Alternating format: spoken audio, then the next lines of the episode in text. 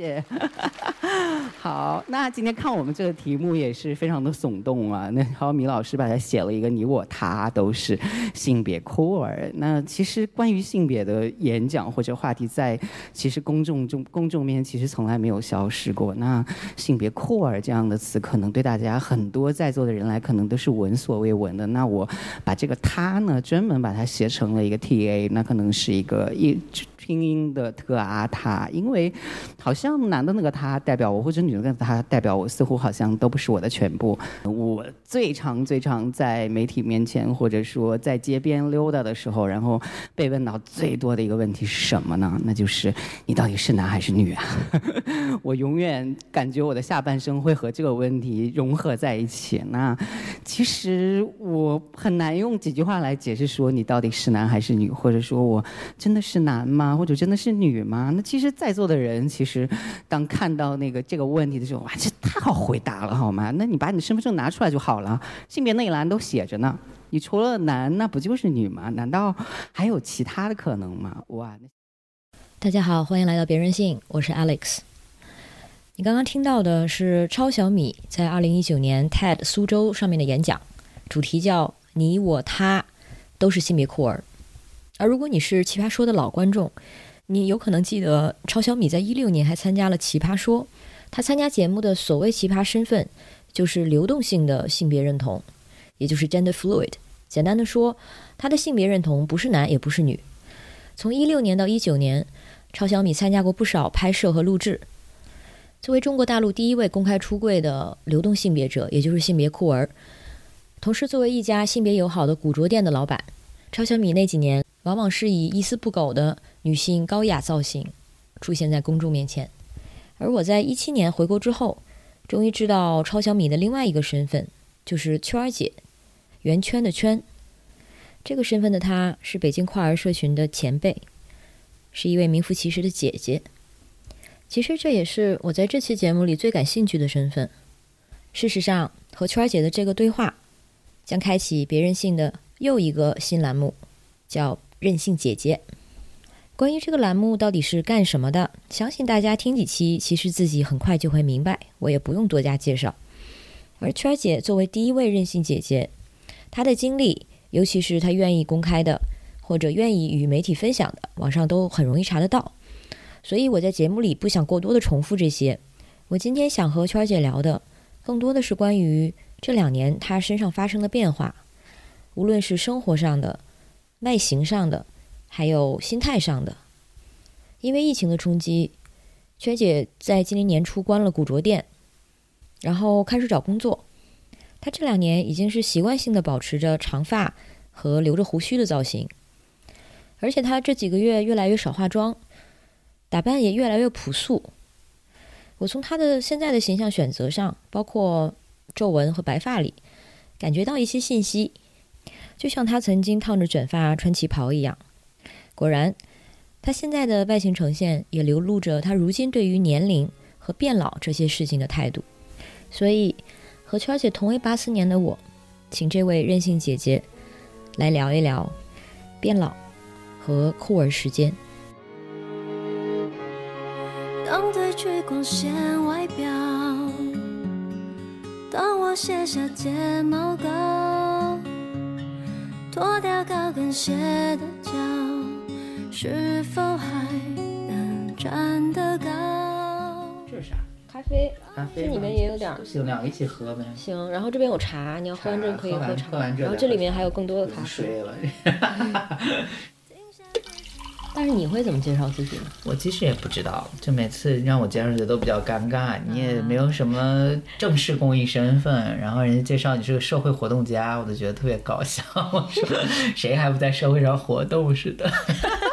我们都是运动员。对，嗯，介绍我总觉得就是个普通人，然后以前还是个个体户呢。我就觉得“个体户”这个词也挺有意思的，就是 因为就是其实个体户是因为国家当时分配不过来了。在八十年就开放了一批，就是个体商业，以前是不允许做个体商业的。其实，所以说，其实“个体户”那个词还挺有年代感和反叛意识的。但你也没有那么老吧？就但是其实经历过嘛。八十年代，其实我们是八十年代初的嘛，毕竟还是经历过计划经济的。我们当时就是换那个牙膏皮。还有那个什么拿着那个玻璃瓶子去灌酱油醋，因为不不存在你能有个新的，嗯，就是因为没有那么多物资，然后我们也限时限电，一到晚上九点就要拉电。可是我们俩不是差两年？你是差一年半年的，八四年嘛？我也是八四嘛。我们俩同年啊。你们毕竟是直辖市嘛，那还是不一样嘛。哦，但是现在不会说是个体户了，会说什么？现在就是一个失业什么下岗待业妇女，就感觉就是还在一个新的起点吧，就感觉在北京我本来了十二年嘛，就感觉又是一个甲子过去了，就是又出现了一个新的一个一个感受，就感觉。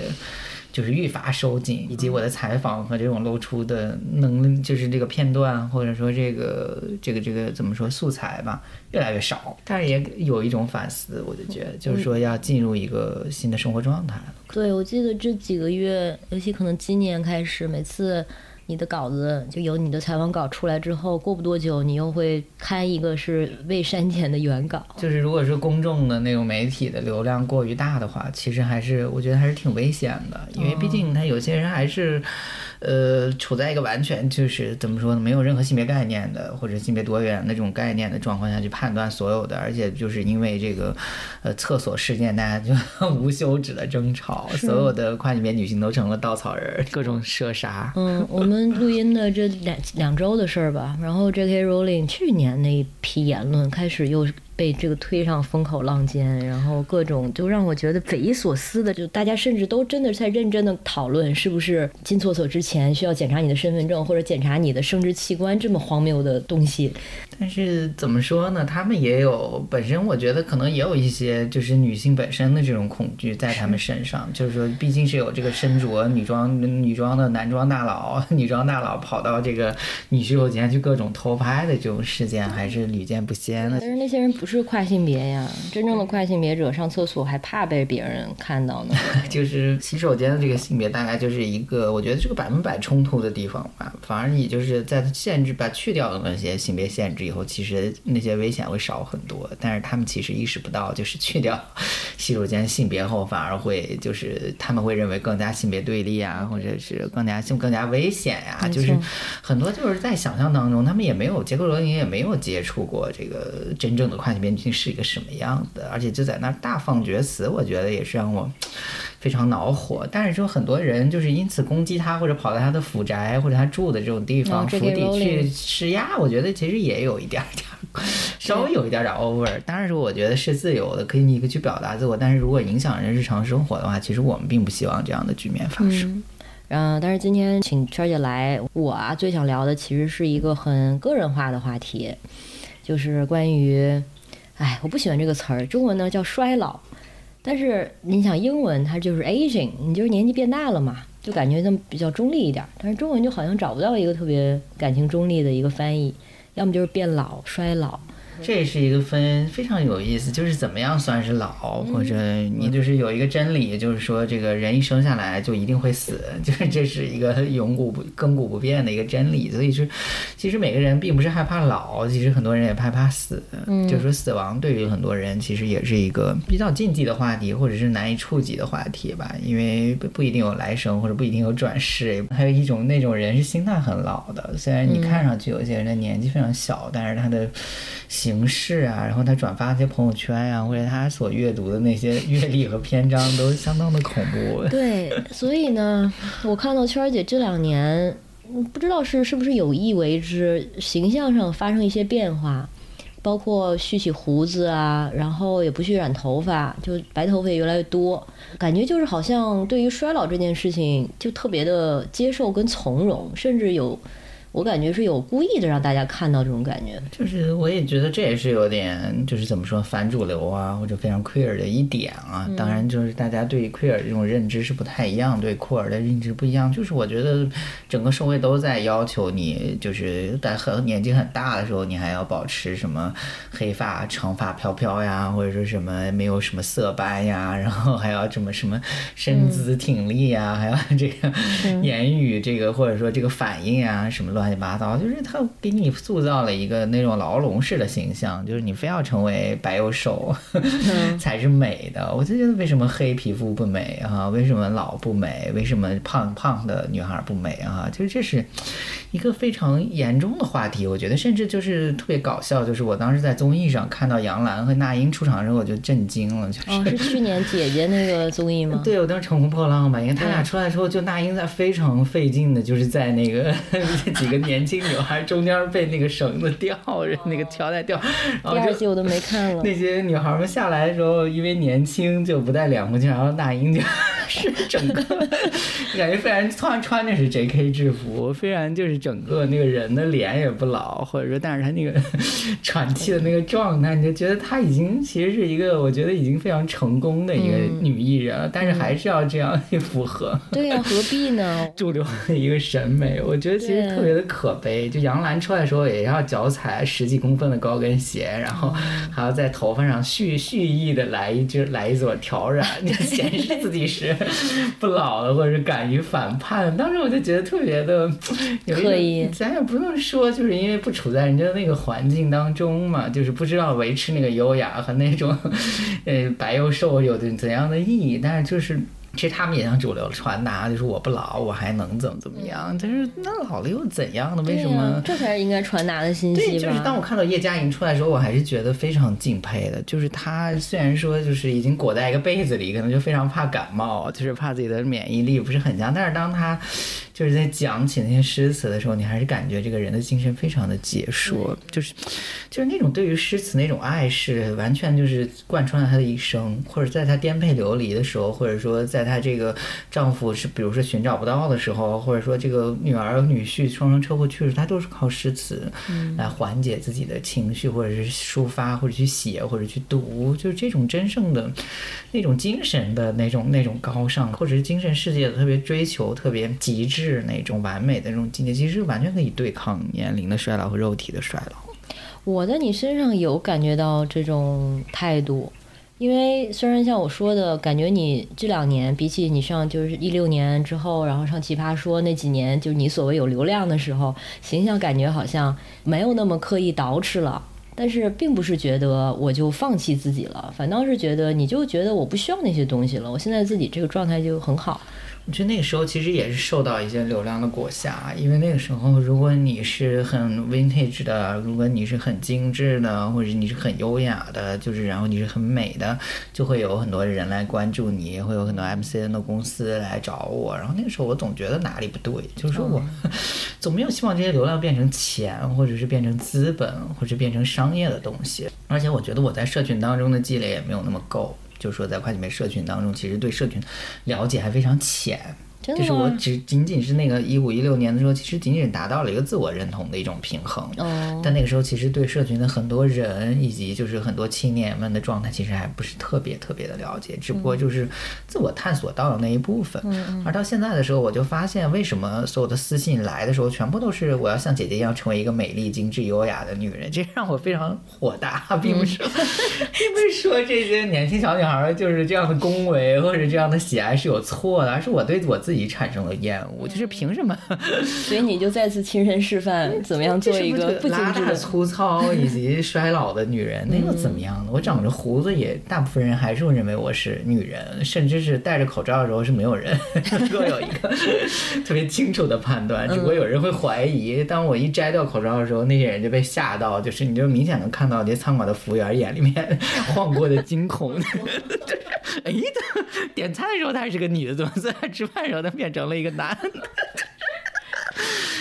这是一个我觉得非常有趣的一个现象，对我来说也是知网没有过的一种体验。就这种体验其实更加稀奇，也更像我自己。我觉得，而且我之前翻我之前看过的那些我以前的那些所谓的好看的照片时候，我就觉得特别空洞。那些美就是打造出来的。而且是有光的，或者有角度的，或者有怎么样的。而到现在，我倒觉得，就是因为在社群中这么多年以后，精神世界得到了极大的饱满。虽然就是物质上一一贯的贫乏，我已经习惯了，但是就是确实是精神上，因为你见到了很多不同的人，见到很多不同的事，然后见到了很多人是为了公益的梦想在 拼搏的那个时候，你就会觉得这个精神成长确实是跟年跟几年前真的是不可同日而语。嗯，就那时候我的那种。就是所谓流量带来的那种虚荣，我觉得那种虚荣感也很快就消失了，因为我觉得那种东西不可靠。因为你从其其实一六年上奇葩说，你用的个人认同就是流动性别，而不是跨性别。我印象很深，也是因为如果你是跨性别，可能也就算了，但是关键你说的流动性别，当时是我可能是在中文环境第一个看到公开出柜，我是这个真的 fluid 这个人。所以你的性别，虽然你那个时候的这个性别表达是偏女性化的，但是其实你一直都有保留。就流动性的一面，嗯，对，而且我觉得 queer 理论本来中就有流动的这一面。其实当时我也说了，酷，我可能性别认同就是一位酷儿，但是都是个东西被剪掉了，因为它太难理解了。很多人会认为这是那种饮料，就可口可乐 出的那个饮料。对于流动性别可能是一个更大的噱头吧，我觉得。但是当然，我希望 gender 是 fluid 的，嗯，而且我现在也就呈现了某些 fluid 的状态，就是我觉得现在更加 queer 了，比那个时时候。的 queer 还要，就是还要更更加反叛一些，或者说更让这个世界大众就会有对他们有一些冲击。对他们来说，凭什么有人可以既不像男又不像女？然后 凭什么有人可以这么自由的做自己？就对他们来说，其实是一种 challenge。对啊，而且我用什么东西去套用，好像都套用不上。对他们来说，可能就多了一些。就是认知上的成本吧。对，可能有金星可能就很美，或者有王心磊很美，或者有施雅欣都很美。就这种美的人过于多了，我觉得为什么不能有丑的人存在？为什么丑的人不能拥有网络流量？就是为什么老的人不能拥有网络流量？我就希望我做那个有了有点老、有点丑的，但是我却觉得在精神提升这一块，这几年对我来说真的是整个人的状态也稳固了很多，因为受到了很多负面的东西然后，正面的东西其实都有。当你正负的这种东西在你的身上交织很长时间的时候，其实还是有化学反应的。负负面的东西像什么？就是你走在街上，有人就是会会这么斜眼白你啊，或者说有的这个人就在网络网上就是肆意开骂呀，或者说有的人就是给你让你觉得不舒服。不论是他的行为，还是他的这个状态，或者说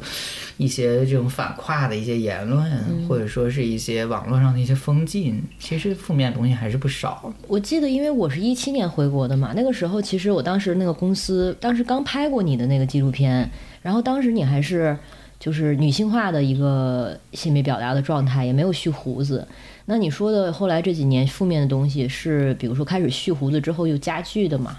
嗯，我觉得也没有加剧了，就是这些东西一直都在，只不过就是这个浮现出来的这个这个怎么说呢？负面的一个效应越来越大，就是你看到很多。年轻的孩子结束生命啊，很多年轻孩子因为自己的跨性别身份结束生命啊，或者说，呃，遭到一些家人的一些这种什么所谓的扭转治疗啊，还有你在去到一些这种使馆活动的时候，有时候你也会发现人家为什么那么先进，就是人家拍摄的片子片子，就关于跨性别的纪录片，都是一个非常平淡的视角。嗯，当时真的对我的这这种触动是相当之大的。而我们的很多纪录片还是我们看看人妖是怎么转变的，我们看一。看父母是如何痛苦的接受自己的跨性别 孩子的，就是还是那种苦大仇深的。可是人家竟竟然也就比如说荷兰，就是一个非常平淡的视角在拍摄几个跨性别的生，你会觉得那几个人就是日常生活中他们就是那个样子，他们没有对自己的性别身份有过多的困惑，以及他们在就是那样的一个性别友善的一个环境当中，可以非常轻松的做自我。不会说还要担忧去哪个厕所，就哪怕就是去一个淋浴间或者去哪里需要这个身体的某一些不方便不方便这个裸露袒露的时候，还是有他们专门的更衣间或者淋浴间，就是人家可以做到让这个更衣间或淋浴间去性别化，或者说有专门跨性别使用的一个小小的空间，就大家会考虑这些人的感受，而不是去考虑社会上那些反跨的那些人的 那种感受。所以我觉得整个差距让我觉得我们经过这么。多年的奋斗，其实还是没有看到太大的希望？尤其是法律法规或者说人类的这种观念当中，其实对这种呃二元的这种对立或者两极分化，还是有人站着就是非常稳固的。我们男就是男，女就是女，我们就是要求吴京这样的人做英雄人物。我们的警力不足、兵力不足，我们就需要这样的战狼精神啊！我们需要更多的林志玲，就是漂亮的脸蛋儿、魔鬼的身材、嗲声嗲气的撒娇撒娇式的小奶猫，就是他们就需要这样的女人来做生育机器的女人。哎，就是我之前不是做了一期播客嘛，就是叫那个任性公益第一第一期，你在里面其实是一个隐形的嘉宾。因为在里面那个简一个跨儿的妈妈就对你印象很深，然后就对你的形容是把自己活成一面旗帜。我觉得你这些年也的确是真的是这样做的。嗯，但是回到年龄这件事儿，我想从这一点切入，也是因为就在我们日常现在我们出去啊或者各种活动上，你会发现，其实现在还活跃的还出来的八零后太少太少了。就现在李的营就是我我就发展到就是我们的志愿者都是零四零五年的小孩儿，也就十八十九岁，都都甚至都不到的这种状态，就是你会发现年轻一代的社群。怎么说呢？能够涌现出来的那种热情更大了。你会发现，因为他们不很早就能接触到网络，然后很早就能找到社群当中的认知，或者是找到社群当中的伙伴，就很快能够完成性别过渡的那个那个过程。就其实他们的那个痛苦期会有一点点缩短。然后就是这些年轻人们的这种联动能力非常强。有的人在知乎，有的人在 QQ，有的人在一些就是年轻的这种 B 站的这种阵营，其实已经放光放彩的，我都。其实有关注到，而且这种老一辈的这种人很多，就可能选择了隐退。就是我为啥呢？为什么一定要？我已经 pass 的很好了，然后我又更名更名换姓了，然后我又去了一个完全不不认识我的周遭的一个环境当中，重新做自己了。就是这种情况，其实还是蛮多的，和很多人也在隐婚的一个状态，甚至就是其实就是对方另一半也不知道结婚的这一方是跨性别，而且他已经 pass 的相当成功了。可能除了就是可能在。所谓的这种生育能力上可能有一点点问题的话，但其他的问题跟所有的什么男性顺性别男性和顺性别女性没有任何的区别，这个是可以做到这一点。很多社群当中，所以说涌现出来的这种人也是偏年轻，也是很正常的，而且大家也越来越多元了，不像以前，就是像八十年代的很多跨性别的朋友还要用那个兽类的激素。因为没有这个正规的渠道得到，可是他们现在就是可以通过网络非常轻易的获得激素，其实也很危险，因为他们会想迫切的达到就是跨性别的那个效果，就会滥用激素。我发现其实这也是一个就是网络带来的一个负面效应。我觉得这样都没问题，包括隐退也好，还是现在更年轻的朋友们就产生这些伙伴的联盟。但是我就觉得很可惜的是，比如说我个人而言。我可能跟别人说我是八四年的时候，大家的反应都是，就是非常的惊讶。你也你也会这样，你也会说。我都说我是那个跨性别中老年社群代表，就是对他们来说，三十岁就已经很老了。如果你是四十岁的左右，他们就认为是骨灰级人物。对啊，但是我 我就觉得这不对呀，我不觉得老呀。是因为你的，我觉得还是你的心态吧。然后你一直也在做跟媒体相关的比较先锋的一些内容，然后接触的人也都是比较先锋。对我，但是我就觉得，首先我也不觉得你真的觉得自己老，你也心态很年轻啊，对吧？大家这个心态。我觉得其实都可以有所调节，比如说，可能大家都会说，哦，你看着不像八四年的。我会说，我看着就像啊，因为就是你说他说不像的时候，其实他的预设是八四年应该看起来什么什么什么样子。因为我去看到我同学那些照片，还是很震惊，就是同同班出来的，有的就前后座的同学，然后就头也秃了，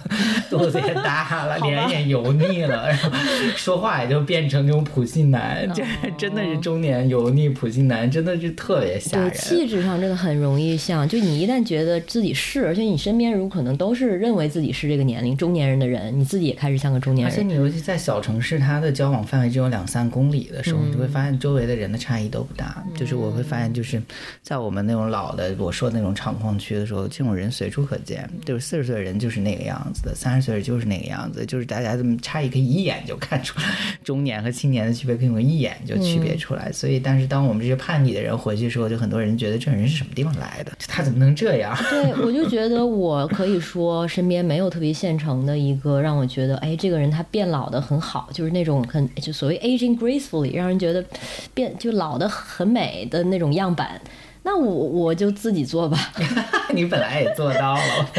谢谢。我像你也是在做这样的事情，所以我觉得我们身边没有可能没有我们同龄人。有点遗憾的是，就是大家没有更多的这样的一个示范跟样板吧。但是年轻人虽然说现在可能越来越多的身份认同很好的年轻人出现，但是他们对年龄的焦虑还是如一如既往。他们就很怕自己这个三十岁以后就生不出孩子的。我看到好多女性的那个留言，然后还有还怕自己这个身体出问题的，因为长期熬夜，或者说看到有心梗猝死的年纪越发的提前，然后就是这种因为这个岁数越来越小，这种老年病发生在一些青年之前的，甚至是少年期。我感觉二十来岁就是一少年期，然后他们就会出现这种中老年的症状，而且跟这个社会的整个变更速度变化太快是有有很大的关系的。就是就是现在，你看我说，这过了五六年和五六年前的社会生态是完全不一样的。这样的环境也难怪大家，哎，二十多岁就会觉得三十多岁就是中年或者是快死了。对他们都会觉得那时候身体已经很不好了。我因为老熬夜，我因为工作压力特别大，我因为常要面对这个社会不停的一个更替，嗯，我不停的要去学习。新的东西来补充我我自己的这些不足，就是我今天学了比特币，我明天可能就要学区块链，区块链不行了，我还要学新的这个编程语言，对，新的就是各种东西，我还要了解国家政治，我还得炒一点货币，我还得弄点债券，弄个基金，我还得北交所上市了，我还得赶紧去看看北京有什么股票可以炒一炒，就是这种社会变化速度对他们来说，那个年纪来说，其实承受其实相当沉重的，就是你从小可能就需要考虑自己，呃，有一些很。很多女孩就要考虑，我要给孩子，我在我的下一代一个很好的一个教育环境，或者说一个很好的房子，或者说很好的一个学区房，她就不得不对择偶就形成非常高的标准。我是觉得二十多岁，其实那个时候真啥也不懂，然后那个时候呢，反倒因为年龄的增长而就盲目的去焦虑。但往往我我是觉得我三十岁以后一切才变得好起来的，然后到了这两年，甚至就到了今年。今年我三十七，但是我到了今年才有了一种我长成了的感觉。明白，就成了大人的感觉。对，或者就是，就是觉得，哎，我好像就长成了。怎么去形容这个感觉？就好像我终于好像。知道我在干嘛了，就是可能没有那么迷茫了。嗯，就三十多岁的那种稳定感和四十多岁那种中年人的那种淡定，我觉得就有人会进入这种淡定。如果你处理不好的话，很多人就变成随波逐流了。对对，他就他就变选择了那种初老，就是啊，那我就这样，我还能怎么样？我上升我也上升不到哪去，我下降也下降不到哪去了，我就混退休了。对，我是觉得反倒是才刚刚开始。虽然这种稳定感并不是基于比如说绝对的。经济上的保障啊，我也没没成家，也不会有孩子啊，反倒是一些传统意义上的保障我没有，可能也不会有，但是反倒我心里更有底儿了。嗯，那对你来说有没有大概一个什么年纪？你觉得哎，就是有这种长成我长成了的感觉？但刚好也就是三十岁上下的时候，那那天说起来非常诡异，就是非常让我至今至今也想不通。然后那个时候我还在就是在那个莲花桥那边，就是在那边做化妆师，然后在一个在一个机构做化妆师，然后就是坐一个公交车，我是特三呀还是特三快我忘了，反正是三晚上。好的，记得很清楚。我那个时候，然后我那时候就坐那个车。车，然后下班了以后就相当于坐着车回去，然后它是个双层的，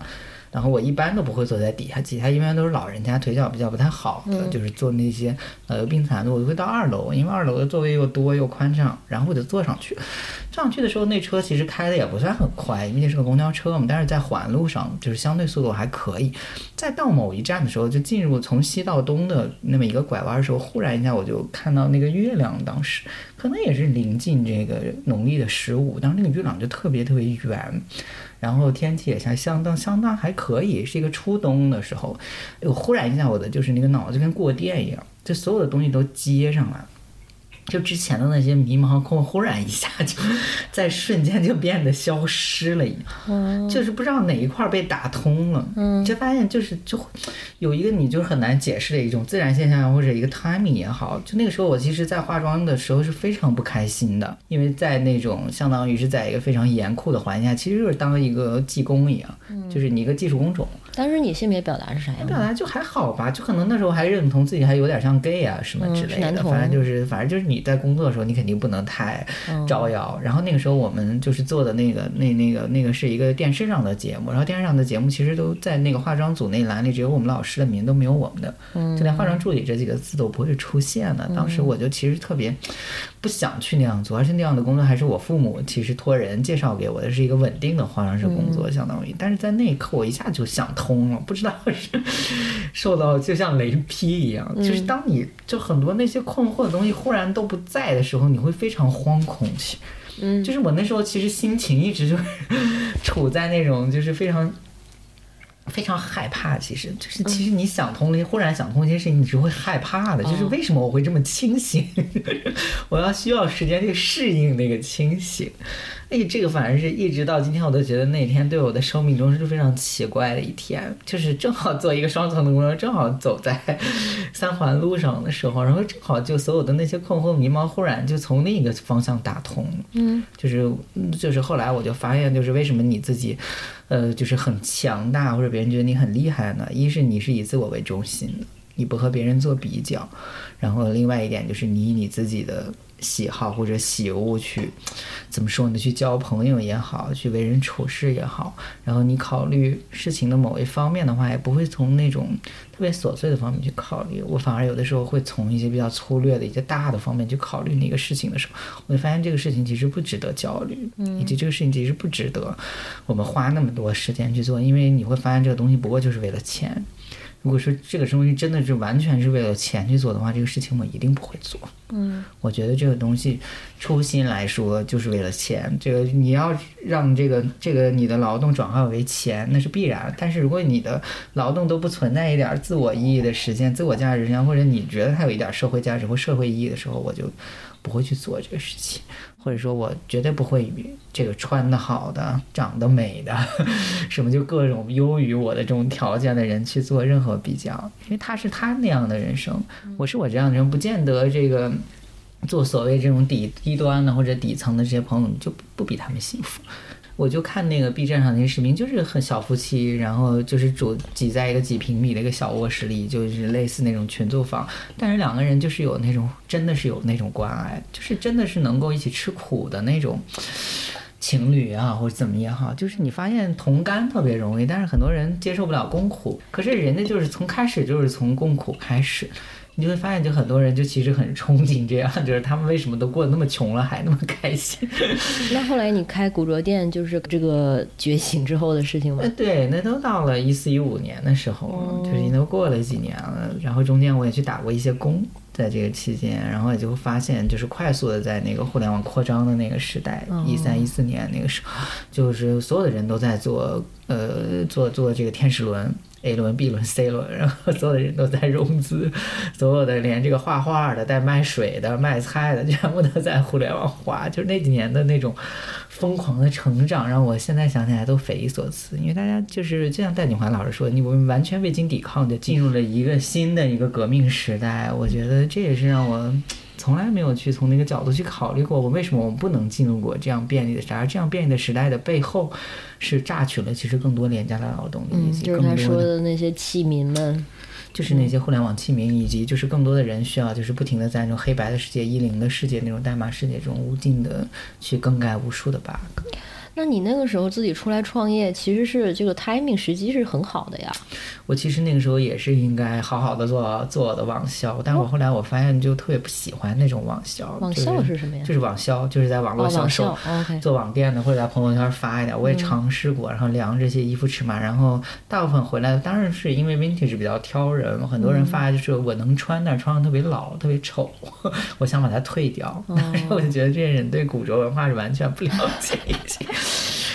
是一个非常没有，就是感觉是非常没有审美的客人。当然他可能就穿一穿就退了，或者说穿那么一次两次就退，他并不是真正喜爱这件。这个事情其实让我非常恼火。那个但是你的店还是就是经营了好多年，也成绩算挺不错的了。嗯，在就是流浪来的那几年，一六一七啊一八其实都不错，就反正就是要能够盈利，然后还能负担自己的生活，以及还能给店员开点工资，嗯就是店员也觉得还可以。到一九年的时候，发现就有一定程度的下滑，尤其在在那个夏天的时候，我就发现好多夏天的衣服竟然剩了好多没卖出去。哦这对我们来说打折了也都会清仓，剩个一半件，有时候我就送人了。但是在那个情况是从来没有出现过。嗯，然后就疫情了。对，经过二零年的时候，我还以为二零年的十月，英国伦敦这边的疫情可能就会过去了，没想到就是更新的一波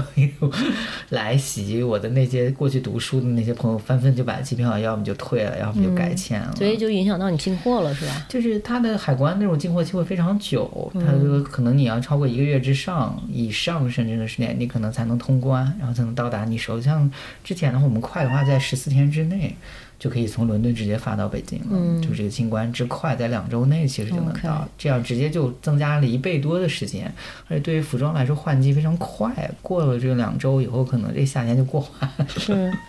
然后开这个店，它的名字明显它也是有这个价值观取向的。就像你刚才说，其实你不是为了钱在做这件事情，是吧？我更觉得这个像我的一个 studio 啊，这样一个工作室，更多的是接待了很多来访的学者、来访的学生、拍纪录片的学生、采访的媒体。哦，我得可能补充一下，这个名字叫 equal，就是平等的那个 equal。然后我当时写了那个 slogan 是 proud all of you，他们就说你这是病句，我觉得这样简单。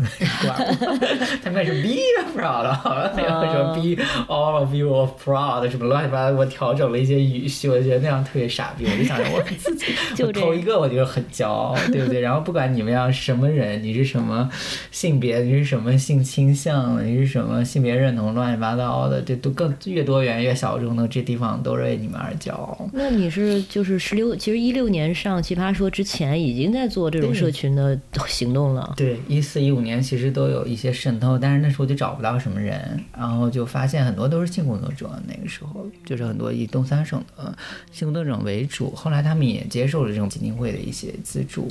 然后那个时候主要他们还是以防艾为主，也和现在不太一样。然后现在主要是有一个预防自杀，以及就是对大家的一个就是心理和情感，还有就业、就学。改改身份证、改学历证，就是一些比较落地的一些项目已经能够实现了，而且那个时候基本是没有人敢想有这些。对问，题这几年很多项目，还有包括年轻领袖的培养啊，就是出来都是就一群一群的。就发现年轻人的那种认知非常好，但是呢，有的时候我也发现他们因为没有经历过太过痛苦挣扎的时期，其实也不一定是非常好的。就是他们有时候讲出来一些话，也会让你觉得特别冰冷，这种很学术的话，就是很容易搜到的话，而不是那种很有感情、很有温度的。而我们这些老一辈的人，就是因为经历过一些很多打压，或者说一些自我否定的，反而我觉得放释放出来是一种比较平和的东西。而年轻人可能相对比较血气方刚一些吧，有时候那个讲话就是。一再去那个发言，就把大家全部都堵得哑口无言。我觉得就是你的犀利和你的这个能力当然是没有问题啊，但是既然这个群体已经是进入到了一种比较边缘化的状态，可是你为什么又要用这些犀利言语去让大家更无话可说，或者是怼到大家 无法反驳？当然就是一个人的能力，这当然也是那个当时我上那个节目的那个宗旨。但我其实后来发现我并不喜欢那样。就是与人争吵，其实并不会带来太多的或者什么辩解什么东西，并不会带来太多的和睦的一个环境、和平的环境。我觉得，而是更多的，我觉得需要有一个预设，大家都处在一个相对理性的一个状态，而这种理性当中又不能不带有一定的人文的温度。是，我觉得这种东西如果离人家那么遥远的话，人家是不会接触。如果有人天天跟我讲量子力学、分子力学的话，我可能也会。量力而行，我就退去 退去了，因为我不是那个阶级层面的。如果你把这种跨性别这种事情做得非常学术、非常精英化的话，也是非常危险。但本来性别是一个非常日常以及大众的一个话题，可你非要把它做的就是所有的议题都这么大，所有的议题都是这种宏大叙事，以及都是所有东西都是专业的 gender study 的时候，其实很多人会对这些东西产生畏惧。现在我觉得在发生这样的一个倾向，哎，我觉得包括美国前几年到了中国，像现在我们开头开头说到女厕所呀，然后跨女就是受到的这些打压，我觉得可能是一个反扑吧，就是可能跨性别作为性别研究的一个某种交叉的焦点，可能吸引了很多的攻击。这种我觉得也是一个必经吧，在我看来，就是大家解决的这种生存问题太多了，厕所只是其中一个不起眼的一个问题。这当然是我是站着说话不腰疼啊，就是很多朋友的这个情绪问题也解决不了，或者这种亲密关系也解决不了，亲子关系也解决不了，就很多父母的那种施压真的太可怕了。当时我就是看到一些国内的一些大家偷偷拍摄的一些小的纪录片都不能公映的一些纪录片的时候，我就发现里面的那些少年们所遭遇到的那些扭转治疗以及父母的那种遗弃，还有。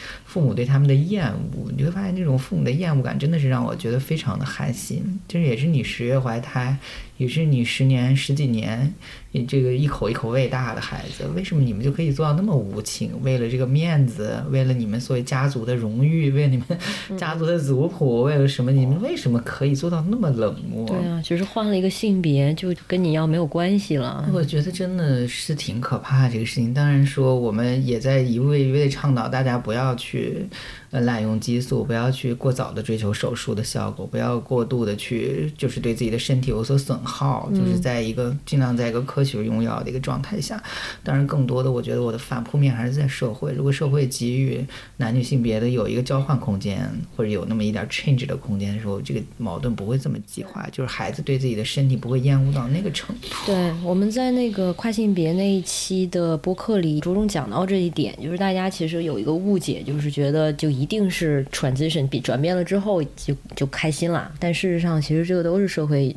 常规压力的结果。如果能。对我们社会对如果对性别的理解更多元、更宽容一些的话，其实像我就觉得我现在这样，虽然身上有男性所谓男性和女性特征，当然都没问题。所谓 trans 这个过程，其实你 trans 完了之后，你还是要进入另外的一重性别的压迫当中。性别压迫其实并没有停止，不论你是成为了男顺性别男还是顺性别女，其实这种社会的对立依然存在。你男人还是无处释放自己的悲伤，只能跑到洗浴中心去 释放自己的性欲。我觉得。然后女人，你还是在这种相夫教子之间，你在这种家务，在这种就是地位的这种在家庭地位的这种没有话语权，以及你的经济地位如果再不好的话，你依然是在家里处在一个比较弱势的状态，甚至还有可能是受家暴的一方，就是对，并没有通过这个性别，通过这个 trans 的这些手术和激素也好，并没有达到一个良好的效果，反而你 trans 到另一个牢笼当中，其实并不一定是特别轻松的，而且你其实，在年轻时候没有经历过。所谓的跨性别的那个那个性别的那个那个那个童年的积淀的时候，其实你是其实还是有很多不适应的。就像那个有一个，我记得好像是一个比较有名的一个一个一个做药厂的一个，是不是一个一个 trans 的一个老板？但是他就。其实他当时做男性的时候，就是在这个公司里发号施令，大家都觉得就是哎，就该听你的。而他踹死了之后，很多人会对他的这种角色做出很多的质疑。YouTube 上有这个视频，对，就特别 跟大家讲，我就是所谓作为男人生活和现在作为女人生活的不同。对，就是所以这个串死他，其实给他带来还是很多有很多困惑。对，所以那些人说那些反这个跨性别女性的，说这个跨性别女性跨了之后，只是为了享受所谓女性的红。力，他就是为了为了什么呢？因为女性哪有更多红利？我觉得就是黑利更多。说实话，并没有这个社会并没有给予女性一个一个一个半边天吧，所谓的可能给妇女半边天的一个状态，而妇女的女性的这种生存空间其实一直都在受到压缩。所以跨性别女性是这种女性当中的更典型的受压迫的一方。嗯，你自己呢？你有经历过一个就是认探索自己性别认同的时候？当然有想过说我是不是跨女？然后最后怎么到达说我是性别这个流动这个认同的？我觉得是挺幸运的，就是因为就是我很早来北京之后，其实遇到了一些 gay gay community 的一些朋友，但是因为在 gay gay community 里，我发现就是很难找到那种自我认同，就大家出来的这种约约炮啊，或者说这个，呃，你跟我暧昧一下呀，我跟你睡一下，就感觉大家这种下半身活动比较多。我那我怎么我怎么就没考虑过我是一零呢？一直对这个非常困惑。就是后来。就是有香港这边的朋友，还有这个大陆这边的跨性别的一些，这是我的前辈站出来的时候，我才发现，就是这些人可能跟我有一点点相像。就是我发现啊，他们原来是可能自我认同是跨性别的拉拉，或者是这种跨性别的这种无性恋或者泛性恋。我发现就是这这种认同会让我觉得非常新鲜。我原来以为好像只有同性恋和跨性别，没想到这个议题还可以再进行一个 交叉。可能跨性别并不只有。异性恋或者是顺性别，然后这个还有跨性别同性恋，还有跨性别 同性恋，这其实它打开了我的一种视角，我觉得那是前辈的展出，其实，然后后来我就觉得。我比较幸运的是遇到了很多社群当中的这种非常多元的人，包括其实朱川也是一种比较多元的一种表达，其实也给了我一些启示，就是说为什么一定要是跨女，为什么一定要是跨男？那跨女和跨男之外就没有别的选择吗？后来其实我在就是就是在流量到来的时候，我也一直其实对跨女的那个认同其实还是蛮强的，只不过就是就是说不手术不激素的跨女罢了。但后来我就发现没有必要把自己困在那样的牢笼当中，就。进入到那种给大家示范成了一个表率的跨女，对我来说那个不是成功，就是我并不想要我成为一个成功的跨女，我一个 pass 的女人，我不希望我是那个样子，我反而就希望我是一个不 pass 的。这从哪里看出来？我声音也不 pass，我穿的也是又男又女，然后我这个性别表达也是看上去不男不女的时候，让我觉得这种流动性让我觉得更容易让我找到我自己的定位，以及我自己的这种独特性为什么要被埋没。为什么要被主流那种文化中对男男女女的一些限制所埋没？我觉得，这对我来说是一个更加自由的一个状态，更加流动的一个状态，会让我觉得更加笃定。当然，有些人可能觉得我笃定在某一个点上就够了，我就是个无性别，我就是个中性别，我就是个混合性别，我就是什么样？只要你能够大概找到自己的一个定位的时候，那个焦虑感其实会就是下降。就是那个定位其实还挺重要，就是我是酷儿，我是什么？其实，在那个 pass 其实是非常重要。如果我如果找不到 gender fluid 这个词的话，其实我的焦虑感还是会比较强，因为我不是 transsexual 的 woman 或者是 transsexual 的 man。所以说，我觉得有一个在事实的有一个标签的时候，其实是好的，但在过了那个阶段之后，那个标签还是要被打破。嗯，而且这个是不是也看阶段？可能这个阶段这个标签它像衣服一样，它是合身的，然后下一阶段就不合身了。对，这那个阶段我是迷茫了，可这个阶段我就是变得就是变成大人了，或者我就是在那一个神奇的时刻惊觉醒了，不知道为什么那种觉醒。带来的，但反而不是性别意识先觉醒，反而是那种自己对自己那种混沌的人生有了 一定的认识。我觉得那个夜晚，至今我想起来都觉得非常神奇。这很有意思哎，你刚才说到，比如说成为大人，其实就是就是英文中这个“大人”这个词，我记得可能是一五年左右，然后呢，在英文世界开始被当一个动词使用。你知道它本本来不就是那个 adult 那个英那个名词嘛？然后呢，开始大家开始把它当做动词用，就是像是 adulting，就是成为大人。其实我觉得跟我们说的意思一样，就是你会发现，这个大人他是个什么呢？可能我们之前当成一个客观存在，就是你可能完成了一些所谓的人生的阶段指标，包括完成教育，嗯，开始工作，然后经济独立，然后啥，生孩子娶呃结婚生孩子，应该就这几样吧。这是比较常规的，然后成为这个你就好像是个成年人了。但事实上，我们在就是在成为成年的过程，它其实它是一个可以有选择性的或者有操演性的。然后性别它可能是中间挺重要的一个维度，因为对尤其对酷儿来说，就是很多这些所谓的人生大事，要么就是我们可能没有机会去做，像什么生孩子、结婚，要么就是选择不去做。所以它其实。才从客观上影响了我们的一个所谓的人生阶段的一个走向，或者成为所谓大人的一个路径。但是另一方面，其实也解放了很多可能。既然这条路我们不能走的话，就那就可以有其他活法嘛。至少我觉得见到很多人，对我来说，这个环境也很重要。就是当这个环境当中，就是有很多不同的人存在的时候，对于年轻人来说还是挺重要。就像那个。Trans 的妈妈说：“她说这是一个旗帜，那当然咱肯定不是一个旗帜，但是她会觉得说，说人家都已经活成那个样，那我可以可以哪怕是效仿那个样子，先活一活，先朝着那个方向努力努力。你自己虽然有前辈，但是其实你你现在这种活法，并没有其他的参考吧？没有其他的是受到大家的一些影响吧，多多少少就是大家自信的状态呀，大家这种比对没未来比较美好的憧憬呀，或者大家身上所绽放出来的那种凝聚力，就这种社群的凝聚力，在。我看来，在很多所谓的 community 都没有很多社群当中，而跨性别的这种生命的能量，真的是，如果你跨越了那种层层的 boss 之后，你就自己就变成了一个超级赛亚人。对，很多朋友那个解决困难和麻烦的那个手段，真的是让我瞠目结舌。就是以那么样的一个非常年轻的一个环境，真那个那个年龄，可以跨越那么大的生命困境来说，我对他们都是非常佩服的。就是他们可以。不需要父母，可以不需要父母，是在一个未成年的状态下改善自己的生活，一步步还能考上大学，有的人还能出国，有的人还能拿到很好的 offer，还进入很大很大的大厂工作，这些对我来说都是没有的。就没有经历过的事情，所以你把这些称为他们生活中的大 boss 是吗？就是他们可以在那么艰难的情况下完成这个。就大家有很多人是可能很平顺的，我可能从小我就学习很好，我可能我父母就是非常高知的，我父母就是高收入人群，我父母就是中产，那我进入这个圈子就是轻而易举的，我就是王思聪，我就是 谁谁谁。这个是他们就是从完全从零开始，然后慢慢的能够进入进入那样大的一个人生中的跨越。对我来说，我觉得都。相当难，就是那种困难，比就是普通正常优秀或者说 有钱人要难得多得多。可是他们都能突突破那样的障碍。对我来说，我我都无法想象，就是面对的一个工作几乎就把我压垮了，我都觉得我 就是很多时间是喘不上气来的。可是他们能够那样以一个比特别年轻的一个三十岁不到二十多岁的一个年纪就可以冲破这个，对我来说，我对他们都是持有某种敬佩的。其实。等于就是 hard 模式还通关了，而不是一个简单的。对，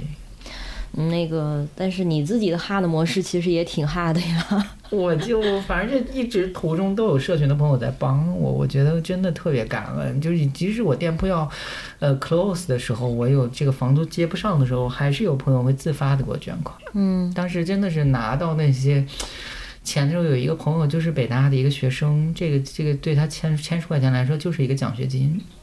然后他就全数给我汇过来，当时我就泪流满面。他有社群的伙伴吗？他就是社群非常友善的伙伴，是属于也跟我们参加过青年营的一个伙伴，也是线下见过面。可是你像对于那么小的一个年纪，还是一个研究生，也就刚刚上研究生吧，刚刚从本转硕的一个朋友，还是因为他是读医的嘛，所以本硕其实可能是一个连读的。人家拿下这个奖学金来说是多么困难的，可是人家就想都没想，就是瞬间就把，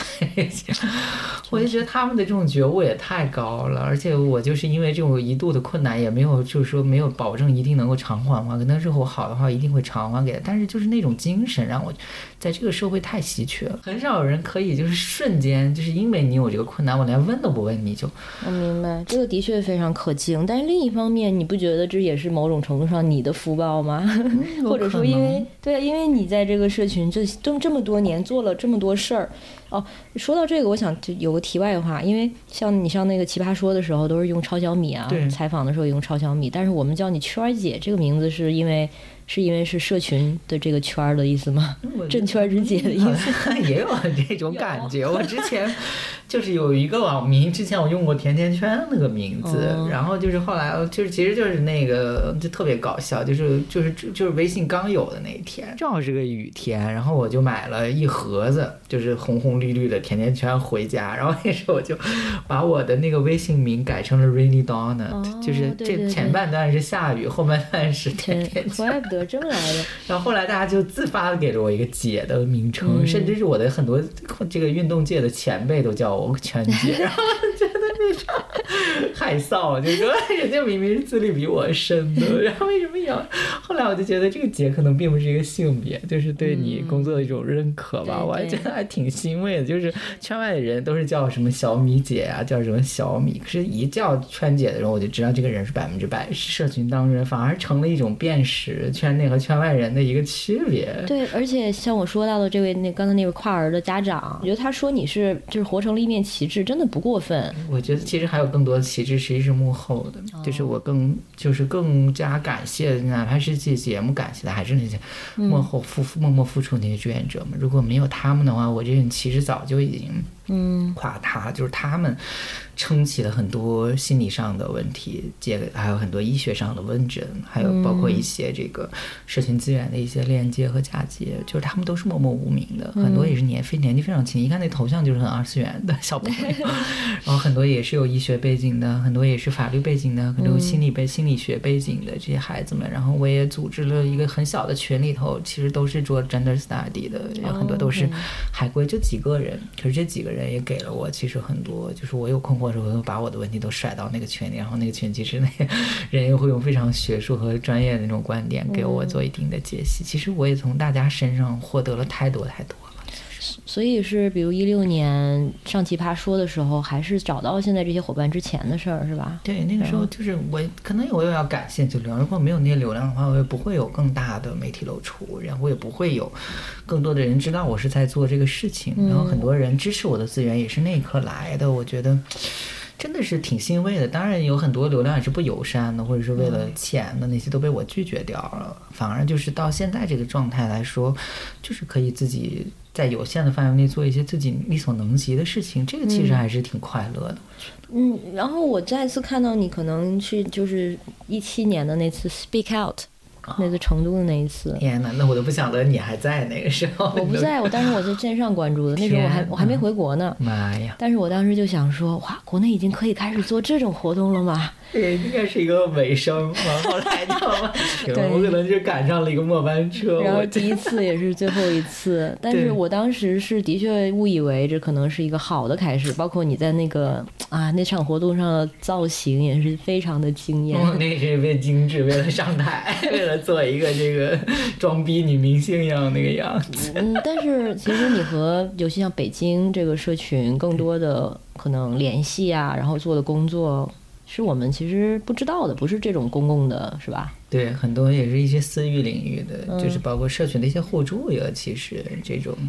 就大家呈现出来的这种热情，就是当有人受到困难的时候，看谁能帮他，就每一个甩出来的，不管是好的坏，都会有人做出反应。嗯，我觉得这点是非常难能可贵，因为大家都经历过生命的那种压抑、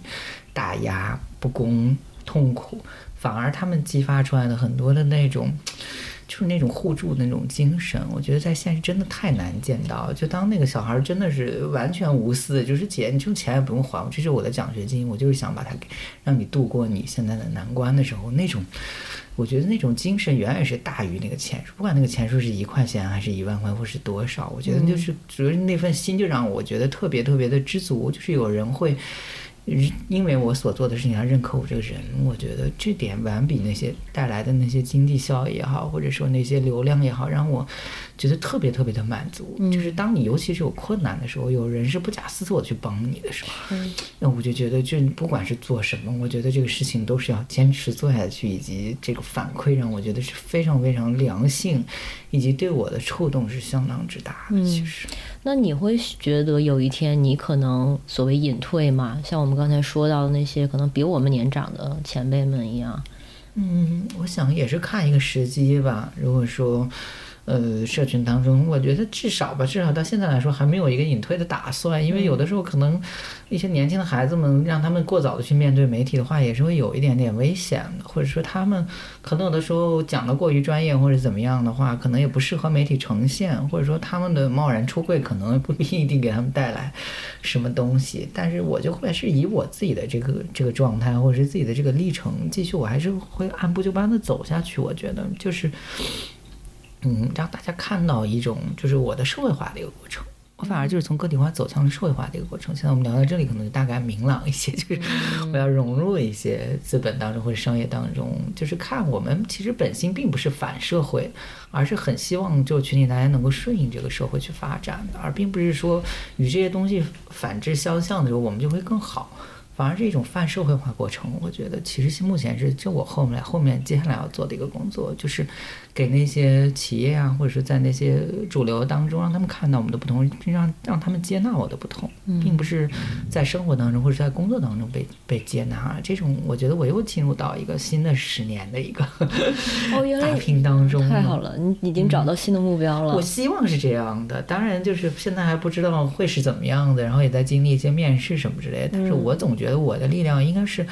这个社会不可或缺的一部分。当然，这个我非常肯定。所以就是担心说，像你之前的店关了之后，然后现在重新开始，经过一段相对。比较失落，可以这么说吗？对，因为我还是就是当我摘下那个彩虹旗的时候，心里还是五味杂陈的，因为那是我亲手挂上去的。当那个彩虹旗不在的时候，你心里总会觉得有一部分是抹灰了，或者是变得灰色了。但这也不要紧，我觉得只要就是那些社群的精神还在，以及就是那些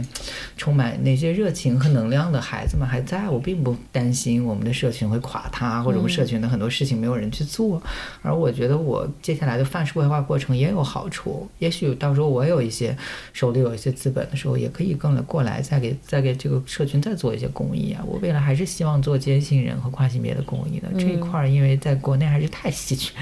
不论是基金还是人力方面，我觉得日后我应该还是有这样的机会的。只要是有这样的资本，有这个钱去。帮助大家做一个低成本的运营，哪怕是这个，我觉得我日后还是能尽到这个能力的。在我泛社会化的这几年当中，我也 是啊，你这个太有意思了。你进到基金会就好了，就像你知道，新西兰它也是就是跨性别权益这方面很进步的。跨性别者是怎么推动那边的法律政策改变呢？就成为议员，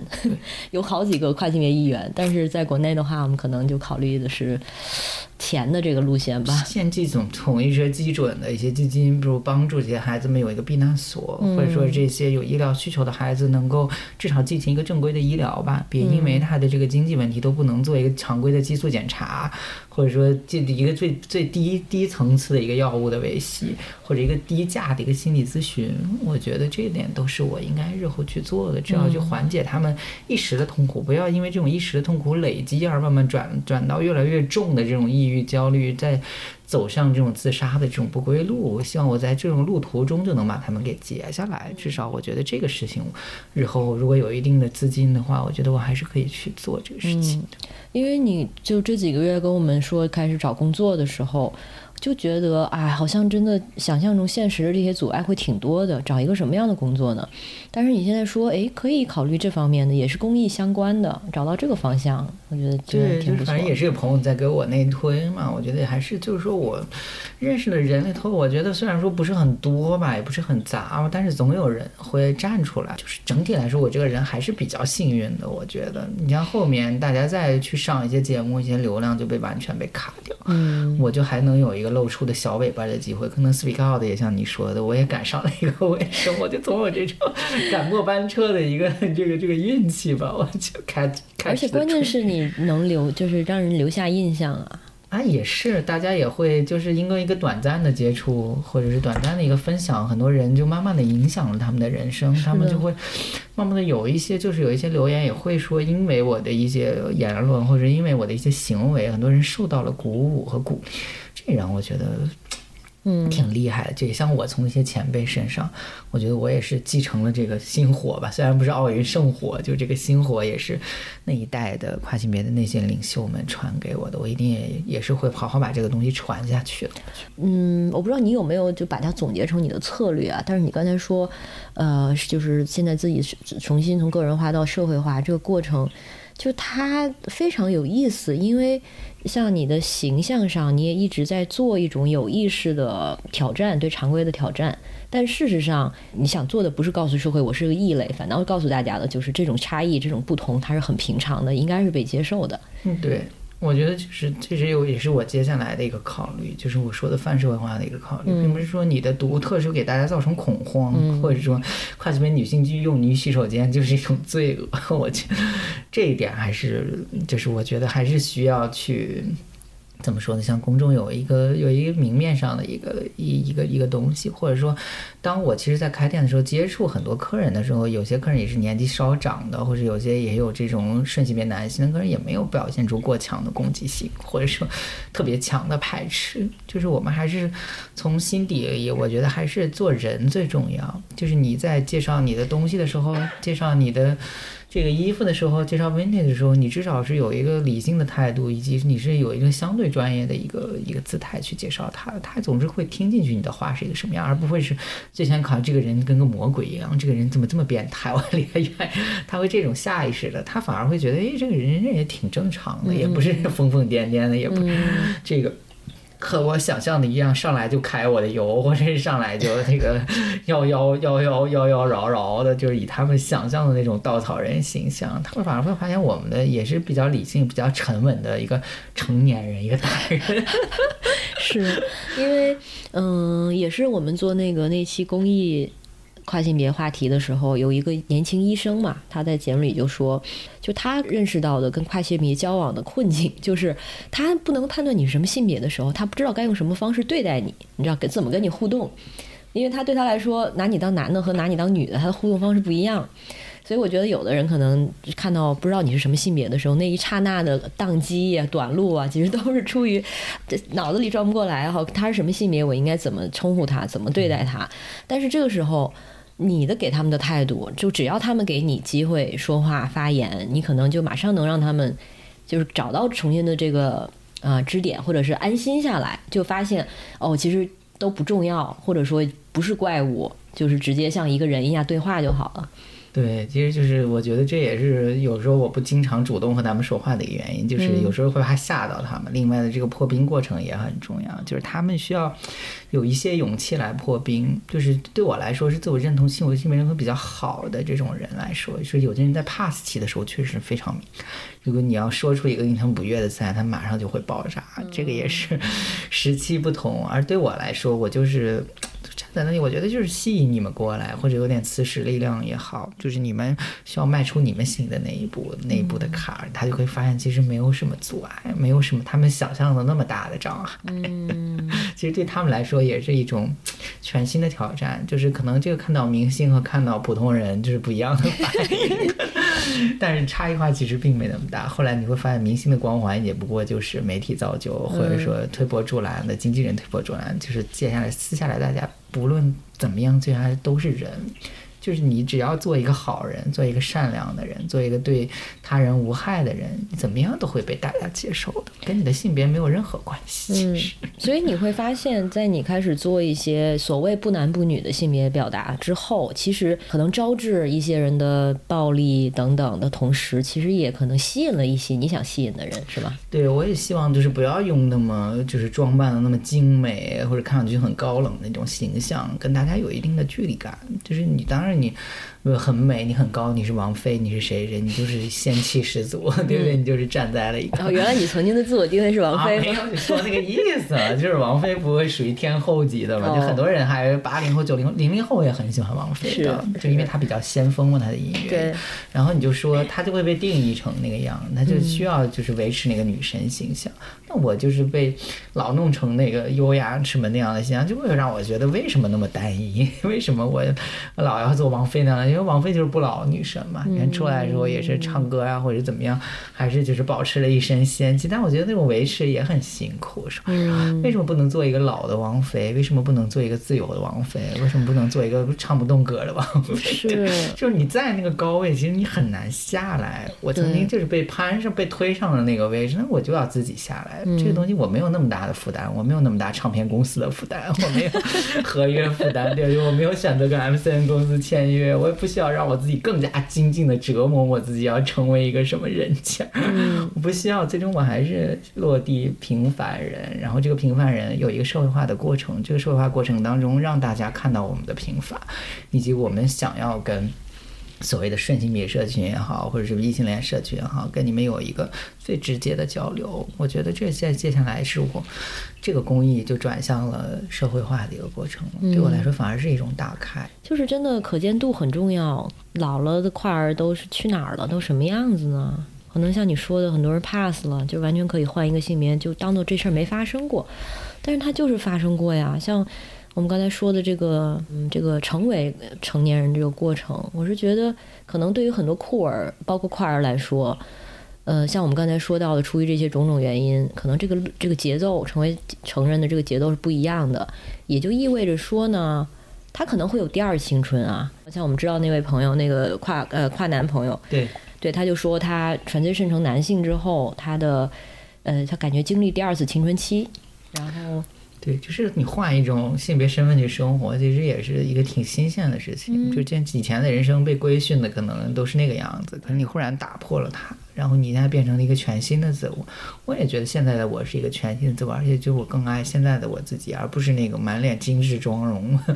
穿着看上去特别贵气那个样子都是假的，它只不过这是一种假象而已。而真正的是。你那种内心强大和你的思想不断的在进步，就我的思想，我觉得始终没有在滞后，我始终就是在某一阶段就要给我自己做一个总结，我要什么？嗯，我要什么？现在我要的是，呃，一个比较稳定的收入，要的是一个泛社会化的过程，对我来说都是有一定的目标的，所以这个迷茫期就会比较短，或者说这个，呃，比较难过的这个时候，或者是负面那种情绪会比较少。因为你知道自己要做什么时候，你就朝那个方向去努力就好，你没有时间去迷茫，也没有时间去过度的悲自我悲伤或者陷入一些情绪当中，你反而相对积极去解决一些问题的时候，你会发现这个东西其实是有解的。而且你是在自主的做这种选择，因为像刚才说的原因，可能对于你来说，这些选择它不是现成的就摆好放在那儿的，不是像一个普通人一样，到时候了你要上学、毕毕业、找工作、结婚、生孩子，我们可能都是要，因为既然我们已经偏离了这个路线，那我们其实做的每一个选择，它就必须是自己就自主做的，而且自己想要的。没错，我觉得这其实还挺有意思，就是自主自自主选择的人生和他人看上去很完美的人生，我们应该选择哪一个？我总觉得其实哪个都不都有都有都有利也有弊。但我目前来看，就是说的就是自己选择自己的人生怎么走，这样的话，你越活应该会越笃定。对，因为你每一步都是在向自己的人生目标在前进，哪怕我的目标就是买个房，哪怕我的目标就是设立一个基金会，哪怕我是想当一个议员，我想就推动关系别的政治的地位或者法律地位，乱七八糟，你都可以朝朝这个方向去努力，就看你能努力到哪一步。如果实在努力到那个近前了，你觉得不可以的话，你再选择另外的一条路，就是我觉得都有机会去完成，嗯因为这个事情是一个。迭代的事情，好几代人的努力可能才能达成的这个话题，我不并不是指望在我有生之年我就看到同性恋婚姻合法，跨性别成为立为法律对大家进行保护。我觉得这恐怕都是不太现实的。在我余下来的这四五十年人生当中，可能我也就是再能尽一点这个蜡烛蜡炬的一点点光芒或者怎么样，但是我也会我们持续的去努力。我觉得，我们还很年轻，哎就是八四年的嘛。当然，你就是看着那些十几岁的小孩，你还是会觉得他们的荷尔蒙还有他们的那个胶原蛋白，还是跟我们还是有一定的差别。是啊，但是不一样。我觉得库尔理论上，他也对这个有理论化，叫库尔时间，就 queer time。然后呢，就是它是已经打破了一个线性的，就不是说完全就是我十几岁，你三十多岁，然后就一定是你的经验比我多。你因为三十岁的人，他在刚刚完成了他的转转变，然后他现在在真正过他的十几岁的青春期呢，或者说这个十几岁的这个孩子，因为从几岁就开始是跨性别了，已经转化完了，所以反倒是三十多岁的人的前辈。嗯，有道理。或者这样我发现年轻人比我这会的还多的，这种就是有有可能，然后我们可能也不是因为就就就只是年纪，就一定可能有更多的有价值的人生经历。对嗯，可能我们就之前可能也有很多人走过很多弯路呢，二十多岁、三十多岁，然后也没有，就一直到可能三十多岁才出柜。对那他之后，他这个时候他的人生可能某种程度上才刚刚开始，他在社群里他就是个小 baby。明白，这还是我们谈的嘛，就是人生下就会死嘛，你总得就是考虑后多后多年的时间，然后我也在考虑，就是如果父母真的是老到不能动了，需要陪伴的时候，还是要我觉得还是有这种养这种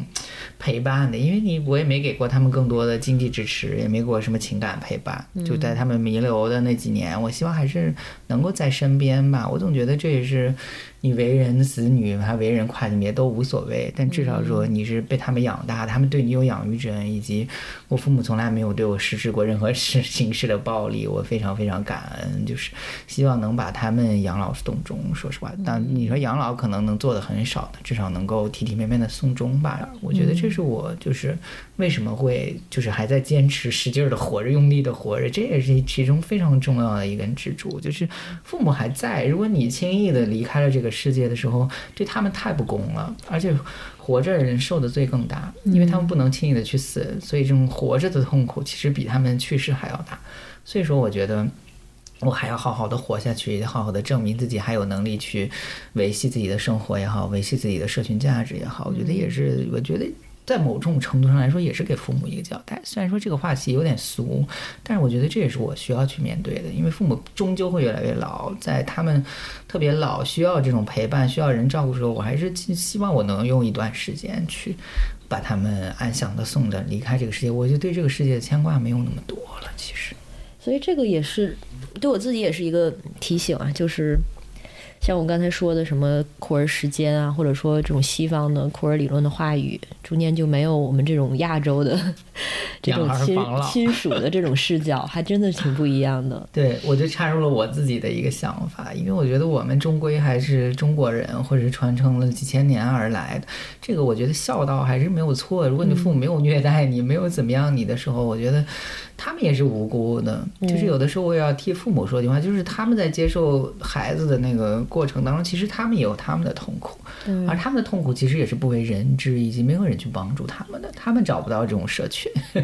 或者他们的社群过小，大家的问题都不一样，他们获能获得的支持很少。就是我父母其实也在经历那些压力，就是人家带出来的都是两个孙子、三个、三个孙女儿的，都在街上跑了，他们只是面对的就是没眼前一个人也没有 一个状态，对他们来说其实也是某种残酷。在我看来是，可能有的朋友不这样想，但是我觉得从我的这个年纪和我的这个角度来看，还是有一定觉得自己做的不好的部分。但是呢，自我实现的那一部分肯定是要大于这部分，但是在需要考虑那一部分的时候，还是需要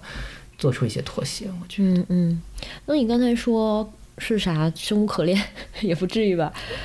现在，就是你在是就是比较低潮期的时候，还是会觉得活着特别累。但是你的使命感又很强啊。使命感会有的，就是所以说，我觉得那时候比较重要的时候，在低谷期的时候，还是我觉得就父母给了我，就是我觉得是最大的情感支撑吧。虽然没有跟他们沟通过这些事情，但我觉得就是我说的，就是如果我还好好的活着的话，他们总是有一点希望在我身上。如果我不在这个世界了，他们太痛苦了。就如果我有一个孩子，他忽然不在了的话，我肯定我的小猫小狗不在了，我还要 用很长时间去平复。你更别提他们养了十年二十年的小孩儿忽然从这世界上消失，这对他们的打击太不公平了。对他们来说，我觉得，所以说我还是要撑着把这个艰难的时刻度过，而且我艰难时刻还有人帮助我，也并不是说我独自就能撑过那么多艰难困苦的。我觉得，哎，但是的确，我觉得年老有一个很实在的困境，就是倒不是不是孤独本身吧，嗯，而是说，我觉得还是需要伴侣。我觉得没有伴侣，然后一个人变老，然后开始面对越来越多的，比如说生死啊、疾病啊，这些是让人还挺无力的。也是，就是如果跟伴侣的话，可能会比较轻松一些，但是也许有社群的互助的形式。我也希望可能，就像这种残障的朋友，不是也有多元家庭的一个组成吗？就是说他的眼睛比较好，他的耳朵比较好，他的表达比较好。那这三个人也可以组成一个家庭，他们也 具有共同处置这个财产呀，或者说这个共同生活的这个能力，跟性别都没有关系了。其实，当然我们我觉得应该越发的开放这个视角，就是不要考虑就是我一定要结婚，一定要怎么样，就这些东西可能未来可能也慢慢的不是那么重要了。是啊，但是更多的跨儿伙伴，他们也需要打开这个视角。但是如果说像你说的，他们 pass 了之后，自己可以有新的人生了，然后就会挺好。但是这样的话，能进行所谓多元成家的，或者能加入这个的，就但是个人幸福吧，就有的人可能还老受父母的虐待，跟父母还还那个愿意划清关系的，我在那块儿 trans 里面都见过这样，嗯。就长期受到父母的精神虐待也好，暴力虐待，这这个肢体暴力虐待，就完全就是原一个原生家庭完全没有任何联系，而且原生家庭一找他就是要钱，就是我们家里没钱，那个汇点儿回来，就这种其实这种关系太痛苦了。反而就是，如果他能解脱原生家庭的这种困扰的话，对他来说能够更加轻松一点。就大家的状况真的太不一样了，所以说。我觉得各式各样吧，有的人找到伴侣哈，人一生没有伴侣，人家也过得挺好。像叶嘉莹老师的，我觉得他那伴侣也没给他带来什么，他那羊水都破，他的那个伴侣都不知道把他送到医院，他自己去的医院。是是啊。但是我们其实还是想要一种更新型、更进步的亲密关系的状态嘛。然后它肯定不是限于法律上的婚姻啊，也不一定是一对一的这样的关系。这个伴侣可以是可能就是跟你一起生活过日子的人。那对这一点，你现在也是有有向往吗？可能因为自己还能动吧，现在就是还没有痴呆，还没有得这个孩子什么，就是说还神志清醒。我觉得可能还没有考虑到那么远，也许再过个几年，可能也会考虑自己养老这些事情。万一没有伴侣，万一没有后代，会怎么会是一个什么？而且现在你有了后代，也指望不上，就像我和我父母一样，父母根本就指望不上我。嗯，那如果是爱情呢？当然，我们在说的这个又又是独立于伴侣关系或者婚姻之外的，就爱情本身。因为就前两天出那篇文章里面，也是从爱情这个角度给采访你，然后中间聊到可能寥寥的几段关系，然后就是对你的可以说是有这样的评价，就是说你是其实是不自信的，或者是不够勇敢的，你自己认同吗？嗯，我觉得我也认同，就是说这种嗯，我觉得这种怯懦吧，可能也来自于就是好几次都不成功，就是跟大家的这种感情也好，或者说在一起的感情啊，或者说这种单方面单恋的这种感情啊，都没有什么结果，就是大家都不了了之。就是都走向了一个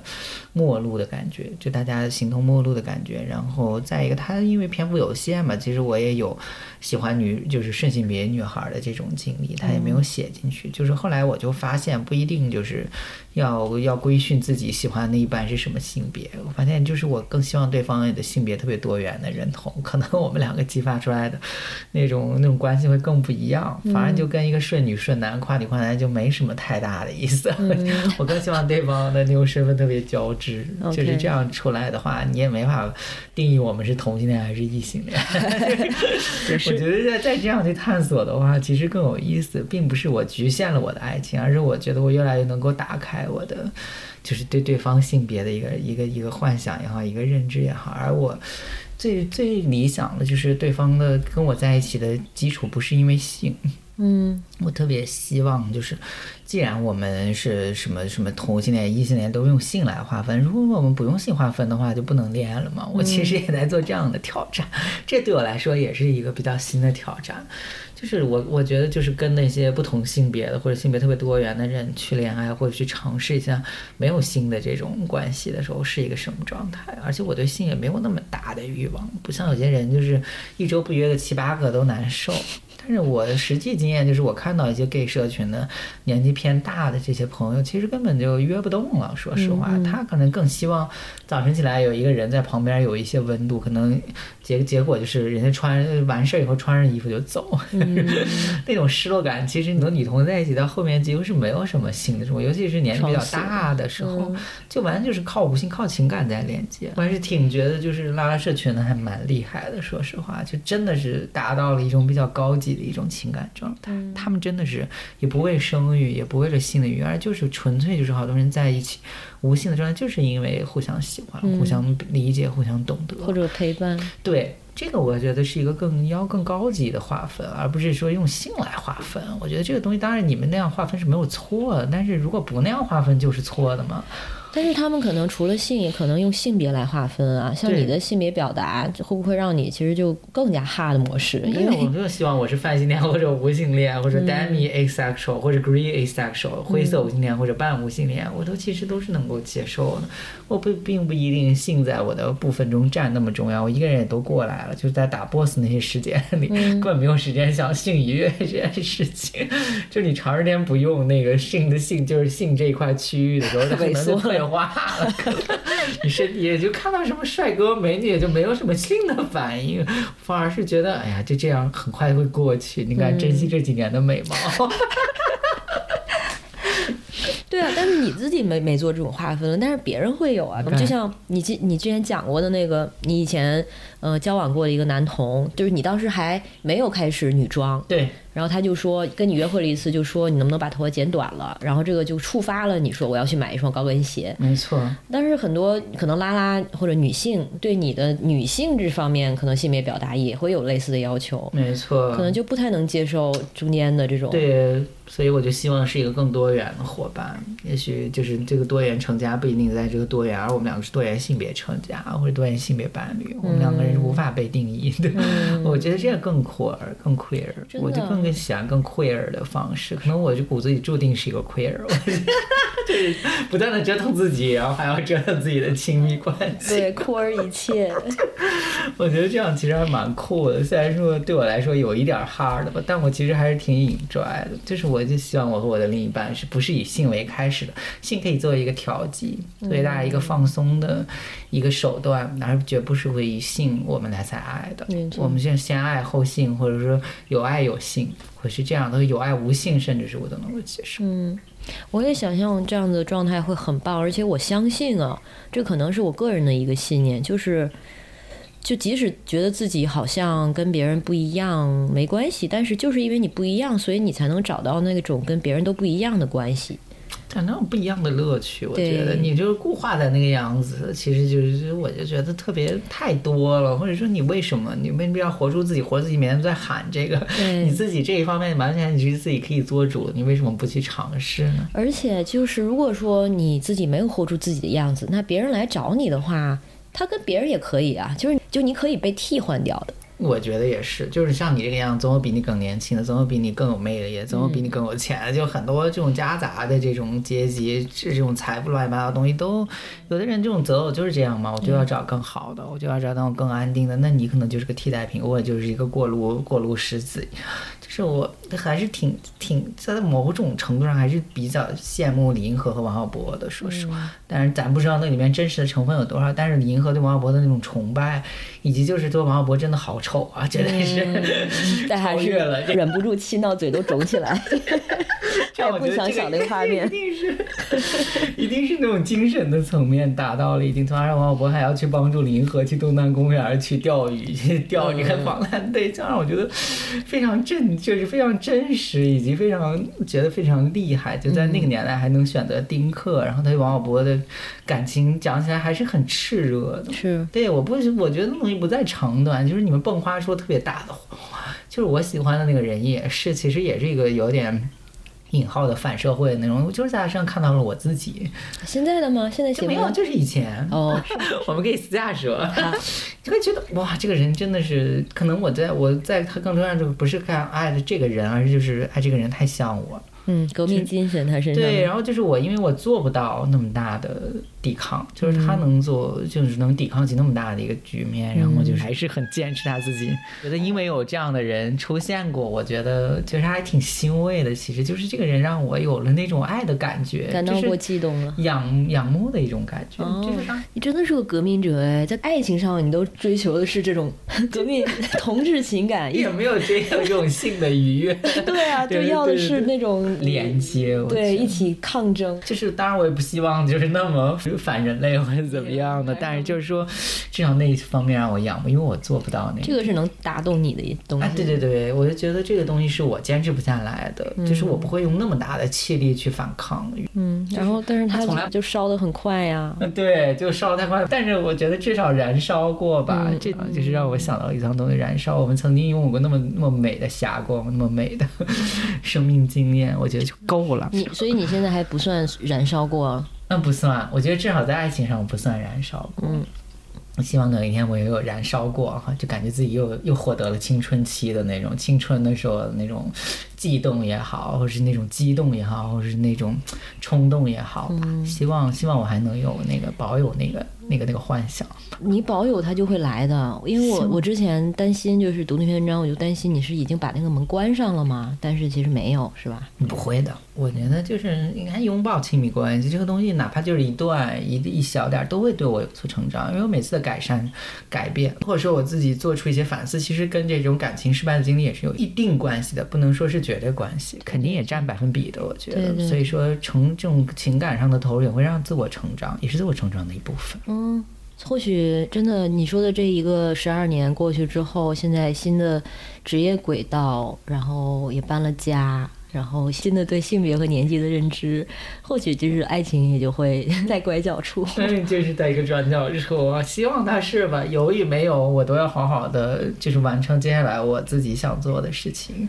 就这个东西是一个辅助的东西，它不会是一个特别对我来说是一个主心骨，或者是说我有了感情之后，我就别的就不管不顾了，那不可能。但是我觉得他真的有可能会一起来，因为我们就人生的这个状态，我现在越来越觉得，就是我们刚才聊到年纪啊，聊到性别认同啊，觉得像你说你就是有那个冲击让你觉醒那一晚上，其实都不是性别相关的东西，就是职业方面先给你一个冲击，然后你从就是你对你来说，你的性别认同和自己做一个人做什么样的职业、什么样的价值观，其实都是很紧密的绑定在一块儿的。所以我觉得之后其实可能也是你的在其他领域的变化转变，它可能就真的是在感情上可能会有一种激发事业上可能也会有非常良性的这种进这种进行。对我来说，在北京的这十二年来都是非常难忘的。其实，嗯，肯定是一个新的开始。你现在，那你还需要呃告诉大家你在找工作吗？那 如果当然有高薪，然后 什么这种有趣的工作，大家还是可以推荐给我呀，不一定我一个工作做到死呀。所以说，还是更希望就是能有更多的 crossover，然后日后也许我还能做一些跟社群相关的一些设计品、衍生品什么之类的。这也是我一直其实想做的，认识很多设计师啊，认识很多这种日常的产品啊。咱们也把我们的社群文化带入到一些日常使用，哪怕就是一个杯子、一个雨伞、一个桌子、一个凳子、一个杯垫儿，就是把一个很小的东西，用这个东西的时候，我们也会有认同感。这种东西对我们国家太少了，我觉得。这这些我们社群现在没有在做吗？有，但是我总觉得没有做的特别好的。也是至于我们的，尤其 trans 的 比较少，所以说我觉得这一段的文化衍生出来的文化衍生品，对我们来说还是一个零开始。我也可能会从这方面去着着手，用这方面的商业再去反哺公益吧。我觉得，嗯，嗯，这也是我可能是我未来的一个方向呢。可以啊。所以圈姐到现在已经做了很多的行业，就是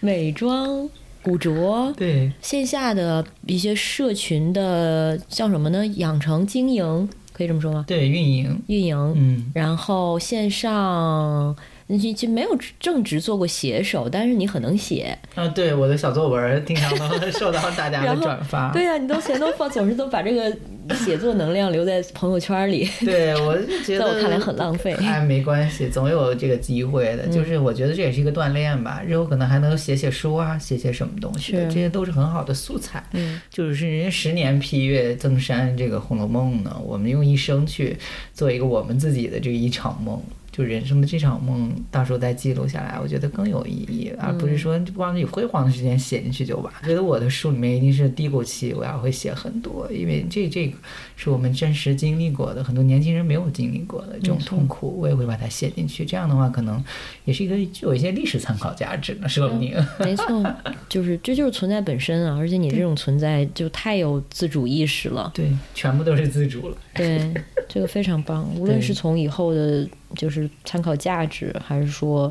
就是对一个生命，而且它不是说跨儿或者说性别那个流动的人的参考价值而已。我觉得它就是对生存和生命有参考价值，因为我们要追求的其实就是面对每一个生存的决定的时候，都是。要问自己，一定要如此吗？还有没有其他的可能？嗯，这就可能是比如说顺性别者或者异性恋，或所谓普通人群，可能反倒是吃亏吃亏的地方，因为那些路都现成的给你铺好了。错，而且跨性别这条路都是一条全新的路，或者说这些社群当中的人的生命的 那种能量是一种全新的生命能量，可能是很很难在就是我们普通日常生活中能够见到。当我们活出自我的时候，哇，那个光芒真的是有很多人说你是带着光环生活的，我就觉得这个还是还是就是还是对我来说还是非常有趣的人生，而不是一个特别乏味的人生。对，所以希望圈儿姐继续做我的八四年同龄人，或继续活跃在这个有北京也好，还是其他城市，但是对非常需要姐姐们。对，我也希望 Alex 活，到时这个这个到时候这个播客，到时候可以给我个一千期，然后那个时候我再作为回顾嘉宾，那我们到时候可能就生活又有一个很大的转变的时候，我们再来回顾一下，我就觉得真的特别有趣，对吧？请来几个嘉宾来，